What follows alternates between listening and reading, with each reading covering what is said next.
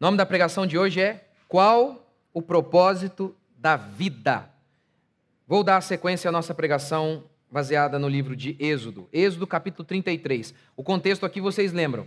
Em Êxodo capítulo 32, o povo de Israel havia cometido pecado, havia feito um ídolo, um pecado gravíssimo. E Deus então mandou que aqueles que fossem a favor de Deus se posicionassem a favor de Deus e lutassem contra aqueles homens e matassem seus irmãos, seus vizinhos e parentes. O que de fato aconteceu? Três mil pessoas morreram naquele dia. Pessoas que foram mortas pelos próprios parentes, vizinhos e amigos. E aí a gente chega a Êxodo capítulo 33. Vamos ler. O Senhor disse a Moisés: Sai deste lugar e vai para a terra.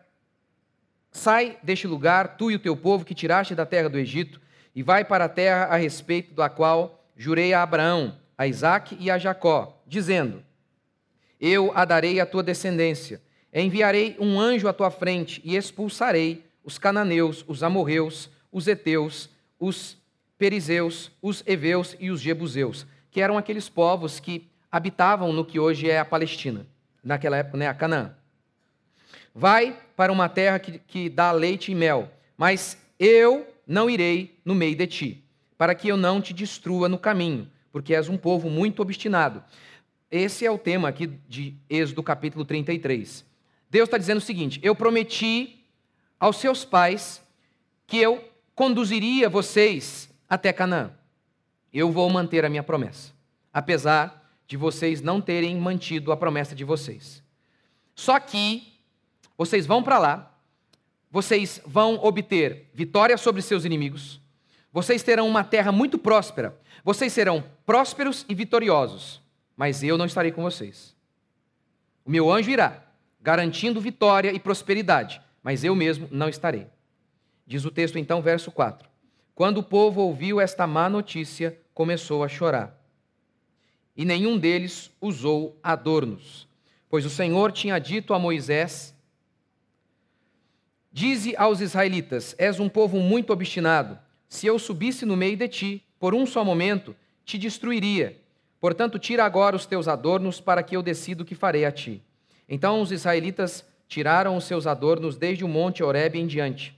Moisés costumava pegar a tenda e armá-la fora, bem longe do acampamento, e chamou a tenda da revelação. Todo aquele que buscava o Senhor ia à tenda da revelação fora do acampamento.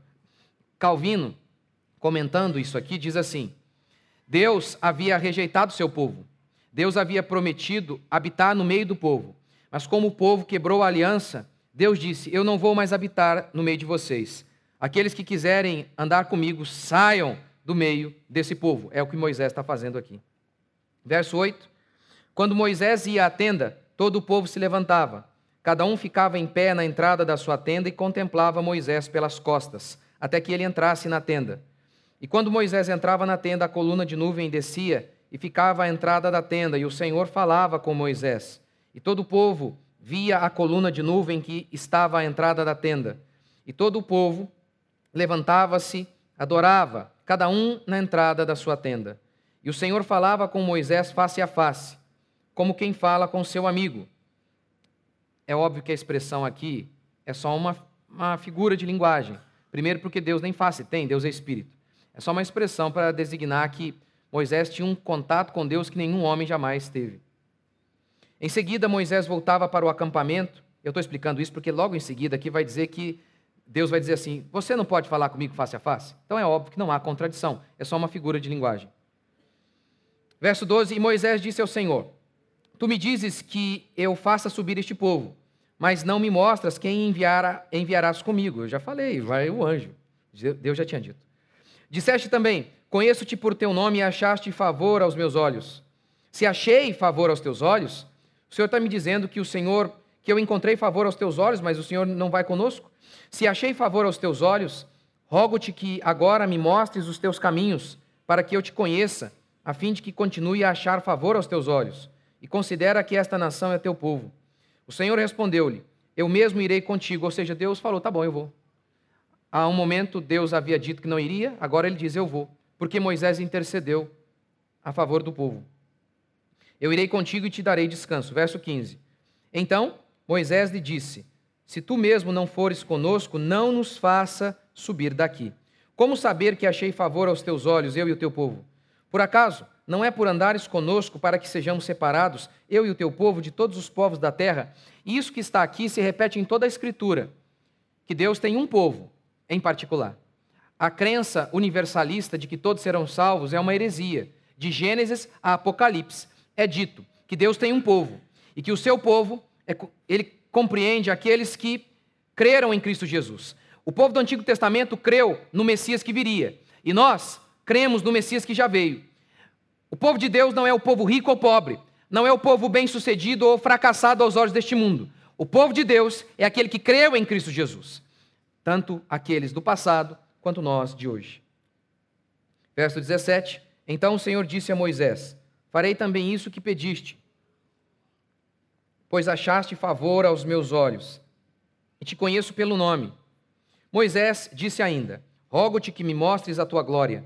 E o Senhor lhe respondeu: Farei passar toda a minha bondade diante de ti, e te proclamarei o meu nome, o Senhor, e terei misericórdia de quem eu quiser ter misericórdia. Ou seja, a lei foi quebrada, vocês não podem praticar a justiça. Por isso, se eu fosse agir com justiça em relação a vocês, eu teria que matar todos vocês. Lembra Deus falou isso? Se eu fosse andar com vocês, eu teria que matá-los? Eu vou andar com vocês. E sabe por quê? Eu vou poder andar com vocês sem matá-los? Porque eu vou matar o meu filho para que então eu possa exercer misericórdia de maneira justa. Ou seja, a misericórdia de Deus não foi uma saída de Deus em que para resolver o problema, de maneira que Deus se mantiver, Deus se tornasse injusto. Eu vou ter misericórdia de vocês, tornando-me injusto. Eu vou deixar vocês que são criminosos saírem pela porta da frente do tribunal, e eu, justo juiz, a partir de agora serei injusto, porque eu deixarei um crime sem ser punido. Eu deixarei que um crime não seja punido. Então, não, não foi isso que Deus fez. Deus é misericordioso porque Ele é justo. A misericórdia e a justiça de Deus não são atributos que estão separados, que você precisa escolher entre um e outro. Não, aqui a misericórdia de Deus foi exercida e é na minha e na sua vida, justamente porque Deus efetuou justiça na pessoa de Cristo Jesus, que é o nosso Moisés, que o nosso intercessor. Verso 20, e disse mais: não poderás ver a minha face. Está vendo que eu falei da aparente contradição? Porque homem nenhum pode ver a minha face e viver. Ou seja, nenhum homem hoje, nem mesmo Moisés, pode ver a Deus em sua glória plena, haja, visto que, haja vista que somos pecadores. Verso 21. O Senhor prosseguiu: Aqui está um lugar próximo de mim, ficarás aqui sobre a rocha. Quando a minha glória passar, eu te colocarei numa fenda da rocha e te cobrirei com a minha mão, até que eu tenha passado. Depois, quando eu tirar a mão, verás as minhas costas, mas não verá a minha, não se verá a minha face. Até aí. Ah, acho que aumenta um pouquinho só. Aqui o tema de Êxodo, eu já falei para vocês ao longo das minhas pregações baseadas em Êxodo, é a saída de Israel do Egito rumo à sua terra prometida. A formação de uma nação que tinha como centro Deus. Ok?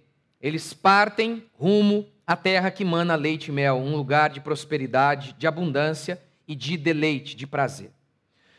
Todos os dias, os homens partem rumo à sua terra prometida. Para alguns, o lugar de prazer, de alegria, de descanso é uma família, é ter filhos. Para alguns outros, é reconstruir a família que um dia eles tiveram. Para algumas pessoas, é uma carreira, é uma posição na sociedade. Qual é o propósito da existência humana? Algumas pessoas dizem assim: chegar a algum lugar. Este é o propósito da existência. Conquistar algo. Como Israel aqui estava em busca de uma conquista.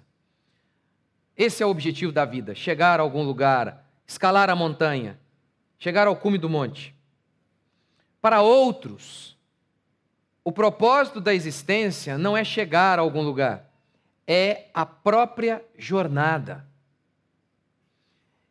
Nesse dilema, eu me lembro de um medalhista olímpico, um homem que durante toda a vida se propôs a se dedicar arduamente para conquistar uma medalha.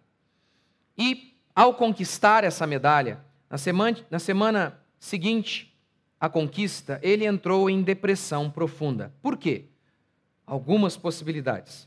Primeira, ele viu que a medalha não o satisfez, que tudo aquilo que ele buscava encontrar alegria, satisfação, por meio da medalha, por meio daquela conquista, não, não, não foi o bastante, não foi o suficiente. A segunda possibilidade é que, antes de conquistar a medalha, ele tinha um propósito, um objetivo pelo qual se levantar de manhã. E agora ele não tinha mais nada. E por isso entrou em depressão. Ou talvez uma terceira possibilidade. As duas coisas sejam verdadeiras e ele estava depressivo por conta de que a medalha não o satisfez e também de que agora ele não tinha mais nenhum objetivo. De qualquer maneira, não importa o que você faça, não importa. Sem Deus, a existência sempre será miserável. O propósito da existência humana é conhecer a Deus, como Jesus disse em João 17,3. A vida eterna é essa que te conheçam a ti, o único Deus verdadeiro, e a Jesus Cristo a quem enviaste. A vida eterna não é um lugar, a vida eterna é uma pessoa. A vida eterna é conhecer a Deus, disse Jesus. A confissão de Westminster pergunta: qual é o fim do, do homem? Qual é o objetivo maior da existência humana? E ela responde: glorificar a Deus e se alegrar em Deus. Glorificar a Deus e se alegrar em Deus. Eu quero começar então. Meu primeiro princípio é: você pode ter muitas bênçãos e ser amaldiçoado. Deus diz: o anjo vai com vocês. Vocês terão vitória sobre seus inimigos e vocês terão prosperidade. O povo começa a chorar. Para muitos crentes, haveria festa. Eu não vou com vocês, mas vocês terão dinheiro no banco e sucesso na vida. Os crentes diriam: era só isso que eu queria mesmo. Na realidade, eu só usei Deus para obter essas coisas. Então, tirando Deus, fica melhor ainda. Por que o povo chora? Eles teriam tudo: dinheiro, prosperidade, vitória sobre seus inimigos. Você se lembra qual era o objetivo de Israel ao sair do Egito? Você se lembra o que Moisés disse para Faraó? Faraó, deixe-nos ir, porque queremos celebrar uma festa a Deus no deserto. Queremos adorar a Deus em liberdade no deserto. Faraó, em um dado momento, em, daquela peleja com Moisés, Faraó diz assim: tá bom, vocês podem ir, mas o gado ficará aqui. Moisés disse: não dá. Porque se o objetivo da nossa saída é adorar a Deus, precisamos dos animais para que possamos adorar a Deus por meio de sacrifícios. Não faz sentido, então, irmos sem animais, porque o propósito da nossa saída é adorar a Deus em liberdade. Esse era o propósito da libertação: adorar a Deus, ser livre do Egito mas estar sem Deus é escravidão. Por isso, Calvino, comentando este trecho, diz, diz assim: As más notícias os afetaram de tristeza, pois sentiam que os homens não podem ser felizes a menos que Deus seja propício. Ninguém pode ser feliz a menos que Deus seja propício. Meus irmãos, vocês já repararam como gente famosa, rica, idolatrada é também gente problemática? Não, isso é regra. É regra. Os que não são estão fingindo. Doentes, psicopatas, deprimidos, drogados. Não é raro histórias de misérias, de miséria profunda. Profunda. Eu estava me lembrando ontem do Michael Jackson. Eu ia falar sobre isso aqui, aí me lembrei como ele terminou seus dias e tal. E aí eu coloquei lá um, um, um videozinho dele. O cara era um gênio um gênio. E eu coloquei uma, uma dança dele, ele faz um passinho, não vou fazer aqui, né? Porque eu sei fazer, mas. E, e parece que desliza, não? E aí, todos os músicos, os dançarinos que estavam com ele, é óbvio que deviam ser os melhores que existiam. E aí eu mostrando para o meu filho, né, a gente voltava, voltava, voltava. Ninguém deslizava como ele. Impressionante. E ele, garoto, né, ele participou do Jackson's Five. Ele era garotinho, tinha, sei lá, 10 anos, 12 anos. A voz do cara, um negócio impressionante. Um gênio, um talento absurdo. Absurdo. Em alguns shows, ele saía, acho que foi um, um, um show no Super Bowl, ele saiu do chão assim, lá Steven Spielberg, ficou ali uns dois minutos parado. E todo mundo, ah!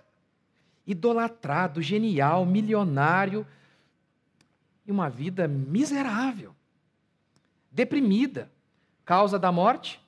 Ele era viciado em remédio para dormir. Para os perversos, diz o meu Deus, não há paz. O texto não declara.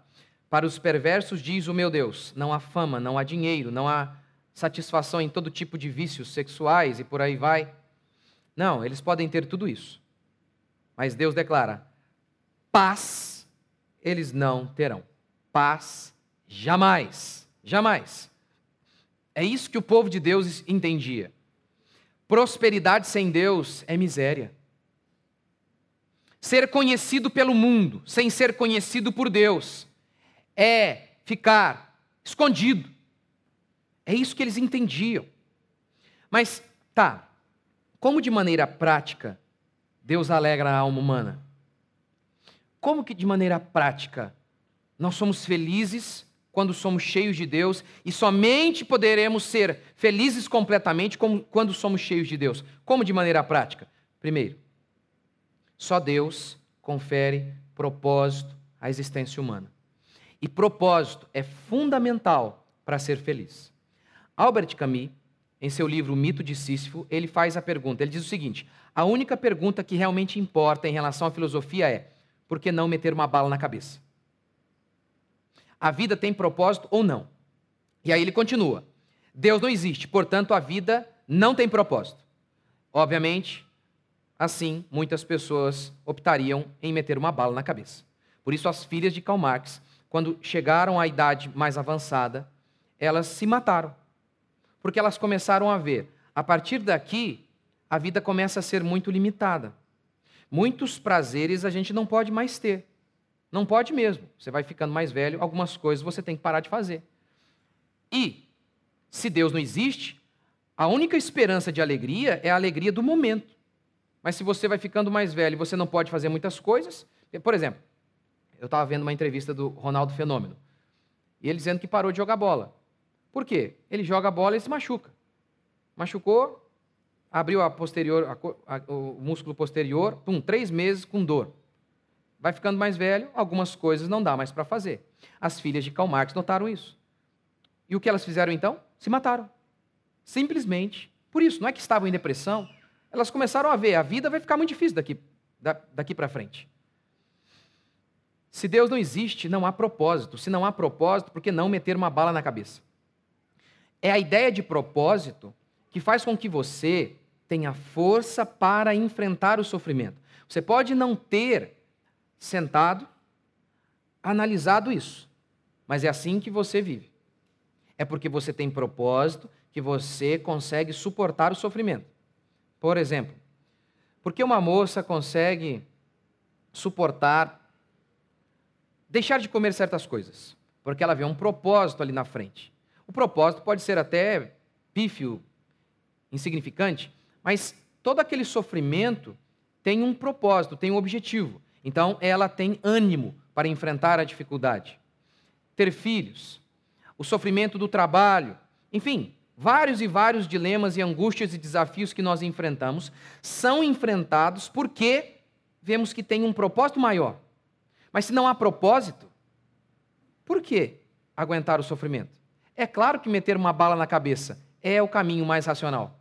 Como disse Camille, se Deus não existe, diante do sofrimento, é claro que enfiar uma bala na cabeça é o caminho racional. Por que não fazemos isso? Porque temos Deus. Porque Deus está conosco. Então vemos aquilo que Paulo disse. Os sofrimentos do tempo presente não podem ser comparados com a glória que há de ser revelada. Mas se Deus não existe, o sofrimento do tempo presente é apenas sofrimento do tempo presente. Não há esperança. A esperança afofa a cama. A fé no amanhã torna os sofrimentos de hoje mais toleráveis. Como encontramos alegria em meio à dor? Quando cremos que tudo coopera para o bem daqueles que amam a Deus. Mas quem não ama a Deus, se não existe Deus, não há amor a Deus e nem Deus que ama o seu povo, portanto, seu sofrimento é apenas sofrimento, é apenas azar. Primeiro, temos felicidade porque em Deus, porque Deus confere propósito. Segundo, porque Deus abençoa o nosso trabalho. Como assim? Veja o que declara Ageu. Tendes semeado muito e recolhido pouco. Comeis, mas não chega para fartar-vos. Bebeis, mas não dá para saciar-vos. Vestivos, mas ninguém se aquece. E o que recebe salário, recebe-o para pô-lo num saquitel furado. Isso aqui é uma desgraça. Não é uma desgraça? Você se veste, mas continua com frio. Você come, mas continua insatisfeito. Eu, eu sei muito bem o que isso aqui significa. Eu sei, porque era exatamente isso que eu sentia antes de me converter. Estou lá no restaurante do meu pai.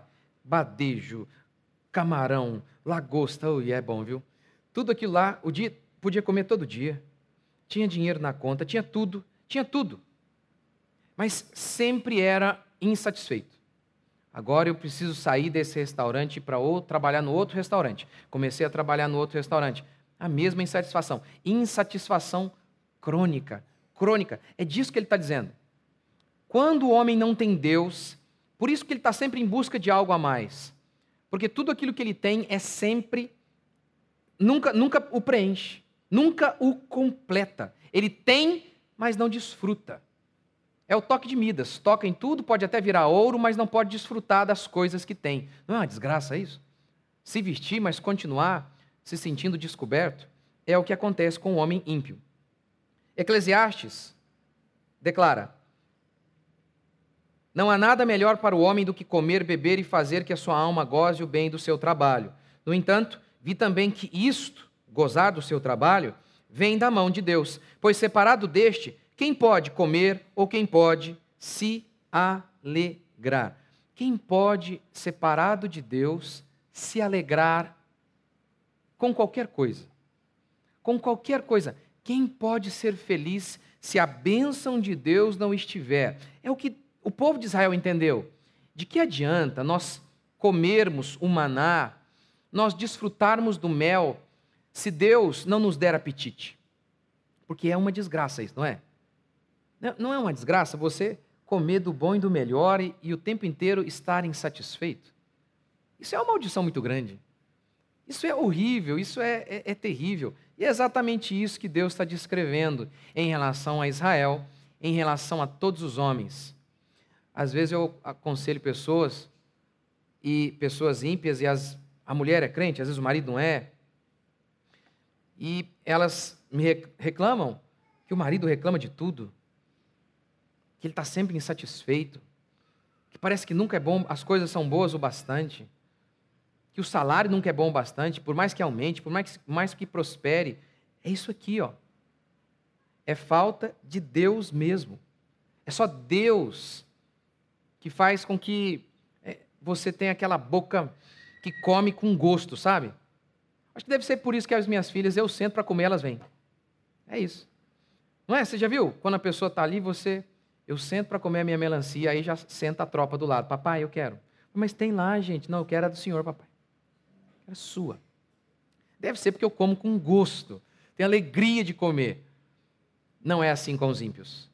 Eles nunca se satisfazem com nada. Por mais que prosperem, por mais que avancem, há sempre uma insatisfação constante em seus corações, como disse Agostinho: Tu nos criaste para ti mesmo, e nossa alma está sem sossego, sem paz, sem alegria, até que encontre repouso em ti. Sem Deus, sem Deus, a vida é o inferno. Terceira maneira como Deus alegra as nossas almas É só Ele quem pode nos dar felicidade. O salmo diz assim: o salmista. Quando o Senhor restaurou a sorte de Sião, ficamos como quem sonha. Então a nossa boca se encheu de riso. Nós temos riso porque Deus fez algo por nós. Gálatas 5:22 declara: O fruto do espírito é amor, alegria. Alegria não é uma atitude, como palestrantes motivacionais e coaches mostram para você aí, pregam para você. Alegria é uma pessoa. Alegria não é um estado de espírito apenas. Alegria é um dom que vem de Deus. Só Deus pode conferir alegria genuína ao homem. Os outros, que era o caso de Israel, estão debaixo da ira de Deus, da maldição de Deus. Por isso, seus prazeres são momentâneos, suas alegrias não são constantes. Pelo contrário, pelo contrário, vivem eternamente angustiados e viverão assim por todo sempre, para todo sempre. A felicidade tem nome e se chama Jesus Cristo de Nazaré. Meu segundo princípio de hoje é sobre a disciplina que Deus exerce sobre o seu povo. Moisés arma a tenda longe de Israel, longe do arraial, ou seja, de onde o povo ficava. E Calvino comenta assim: isso aqui simboliza o divórcio de Deus com seu povo. Eu habitarei no meio do meu povo, disse Deus. Essa era a promessa, mas o povo quebrou a aliança. Então Deus disse: Não vou mais habitar no meio de vocês. E aí, enquanto Moisés adorava a Deus de longe, diz o texto bíblico que o povo de Israel, cada um a sua tenda, adorava a Deus também. Rejeitados pelo Senhor, o máximo que eles podiam ter era isso: adoração de longe. Nesse sentido, por mais que Deus tenha se tornado favorável ao povo de Israel logo em seguida, nesse sentido, há um aspecto deste dessa maldição que percorre a história do povo de Deus até hoje e vai percorrer até aquele dia em que nos encontraremos com Cristo. Ainda hoje, nós não vemos Deus em sua plenitude. Paulo vai dizer que nós conhecemos a Deus em parte. João vai dizer que hoje nós vemos a Deus também de maneira obscura. Paulo vai dizer que hoje conhecemos a Deus como vemos a Deus como por um espelho, de maneira embaçada. Não, você tem que pensar que os espelhos da época não eram bons como o de hoje. Que víamos as coisas de maneira embaçada, não perfeita. Não perfeita. Isso só vai acontecer quando Jesus Cristo voltar. Este é o nosso fardo. Este é o nosso fardo atual. Por isso, tantos homens de Deus sérios divergem sobre pontos da fé, porque nós temos dificuldade de entender. Por mais que Deus tenha se revelado a nós, essa revelação ainda é parcial. Nós o veremos como ele é apenas quando ele voltar. Nesse sentido, muitas coisas ainda são obscuras. Muitas coisas nós não entendemos. Nós precisamos confiar, mesmo sem entender completamente nós muitas e muitas vezes carregaremos essas angústias. É claro, na teologia moderna, isso não existe, né? Não existe essa, essa situação em que te, tenhamos que carregar ainda consequências de nossos pecados. Isso não existe, eles dizem. Jamais. Que isso? Deus é bom e não permite que seu povo enfrente sofrimentos. Como não? Todos vocês aqui vão morrer. Todos vocês aqui vão ter que chorar a morte de seus pais, de seus parentes. Como assim? A partir da cruz, nós fomos livres de todo o fardo do pecado. Isso é mentira. E um dos fardos do pecado é que fomos expulsos do jardim e, apesar de reconciliados em Cristo Jesus, ainda carregamos o fardo de não conhecê-lo completamente. O veremos apenas como ele é no dia do juízo final, quando Jesus Cristo voltar para aniquilar os homens maus e resgatar o seu povo. Ou seja, ou seja, aqui é apenas um por enquanto. O desejo do cristão é conhecer a Deus. E sabemos que isso só poderá ser possível de maneira completa na glória. Portanto, ansiamos a vida eterna. E terceiro e último princípio, a graça de Deus. A graça de Deus. Deus diz: Não vou com vocês, porque se eu for, eu tenho que matar vocês. Moisés então intercede a favor do povo. E Deus diz: Ok, eu vou. O que acontece aqui? Eu vou e serei misericordioso. O que acontece aqui? O nome disso se chama graça. Moisés é um tipo de Cristo. Cristo é a graça personificada. A graça é o favor imerecido de Deus. Você não merece, mas Deus te ama. Você não merece, mas Deus te salva. Você não merece, mas Deus te abençoa. Você não merece, mas Deus anda com você. Isso é graça, favor imerecido. E só pode acontecer porque Jesus, que é o nosso Moisés, Jesus intercedeu por nós. Jesus se colocou no nosso lugar. Lembra que Moisés havia dito? Eu preguei para vocês semana passada. Risca o meu nome do livro da vida. Eu me tornarei maldito para salvar o povo, se preciso for. Moisés não podia fazer isso, mas Cristo pôde. Cristo morreu para que nós tivéssemos vida. Cristo é o nosso, é o nosso Salvador. Meus irmãos, eu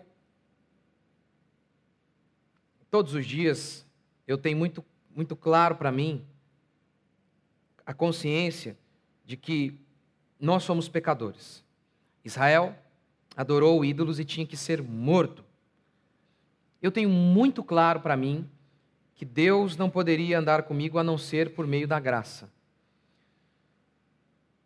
Quantas e quantas vezes eu sou afligido pela culpa?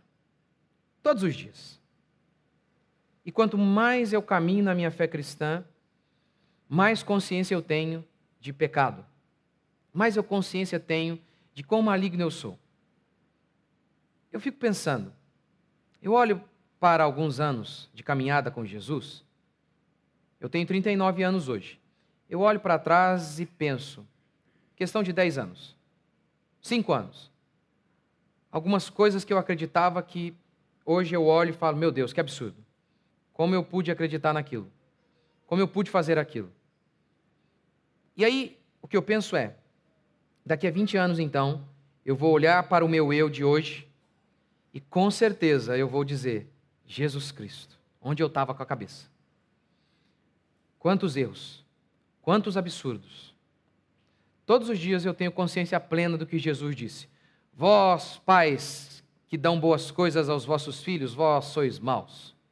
Ele não está falando daquele pai que entrega o filho, que abandona o filho. Ele está falando daquele pai bom, que nós chamamos de bom, que faz tudo pelo filho. Jesus disse: Vocês são maus. Eu tenho consciência plena disso. Tenho consciência plena disso. Tenho consciência plena também de que não sou um pastor adequado. Tenho consciência plena de que tudo em mim falta. Tenho consciência plena, plena, plena, plena, plena. Muito plena. E quanto mais eu cresço, quanto mais eu ouço a palavra, mais eu, eu vejo isso. Também quando eu vejo alguém fazendo algo horrível, um pai, por exemplo. Aí eu olho e falo, nossa, mas. Eu, nossa, eu, eu, já fiz isso aí. É, é, é feio assim? É, é, feio, é feio desse jeito isso que esse pai está fazendo? Meu Deus, porque eu fiz exatamente isso já. É, é, feio. Às vezes eu olho alguém tratando a esposa. Eu falo, nossa, é, é assim? Eu já fiz isso, é feio desse jeito. Você já teve essa sensação? Já teve a sensação de ouvir a palavra de Deus e aí descobrir que durante toda a sua vida você estava errado e pensar assim: que se abra um buraco no chão e eu seja engolido? Essa é a sensação que eu tenho todos os dias. Que todos os dias eu merecia isso. É por isso, é por isso que eu entendo plenamente quando Deus fala: Eu não vou com vocês, senão eu teria que matá-los. Todos os dias. Se eu andasse com vocês, eu teria que matá-los. Mas Moisés então fala: Senhor, sê favorável e age conosco baseado na tua graça, no teu amor e na tua misericórdia. Aí Deus diz: Assim eu posso. Porque senão eu teria que matá-los. Você tem essa consciência de que você só está de pé nesse exato instante pela graça? Eu vou, eu vou encerrar com uma história um testemunho. Um testemunho. Estou lá conversando com um amigo, na cidade que eu morei durante a minha infância. Meu amigo então pergunta: E o fulano? Como ele está? E eu começo a contar. Ele tem três filhos. E eu falo: apenas as coisas boas. Olha, o filho dele está trabalhando, o outro também. E o terceiro? O terceiro não tinha nem como mentir, não tinha jeito. Terceiro estava muito ruim. Eu só falei, não, acho que está bem, só isso. Mas aí, eu me lembrei de tantas outras vezes que dá, acho que, para ver o veneno descendo aqui assim. O, o, o gosto, sabe? De falar, rapaz, aquele cara é um vagabundo, porque essa é a verdade. Esse cara é um fracasso total. Seus filhos são perdidos. De uma maneira terrível. Como que havia prazer em falar, em diminuir os outros para que assim então eu me sentisse maior. E era verdade. Se eu falasse toda tudo o que aquela família era, eu estaria falando a verdade. Mas a Bíblia diz que o amor cobre multidão de pecados. Homens de Deus não têm prazer em ver o mal dos outros, não celebram a desgraça alheia. Mas eu fiz isso a vida toda. Era só isso que eu sabia fazer. Só isso. Mas, então, eu me lembrava, e me lembro, é verdade, Deus tinha que me matar todos os dias. Quão malignos nós somos, quão terríveis nós somos. Nós só estamos de pé porque a bondade de Deus, a sua graça tem passado sobre nós, tem passado por nós todos os dias. E se você pensa diferente, você não é cristão. Se você não tem consciência plena de que neste exato instante você só está aqui pela bondade de Deus, que se não fosse Ele, você estaria em situação idêntica ou pior do que aquelas pessoas que estão lá fora, você não é cristão. A graça de Deus. É por isso que Deus tem andado conosco, porque as suas misericórdias se renovam sobre nós a cada manhã. Você crê? Vamos ficar de pé?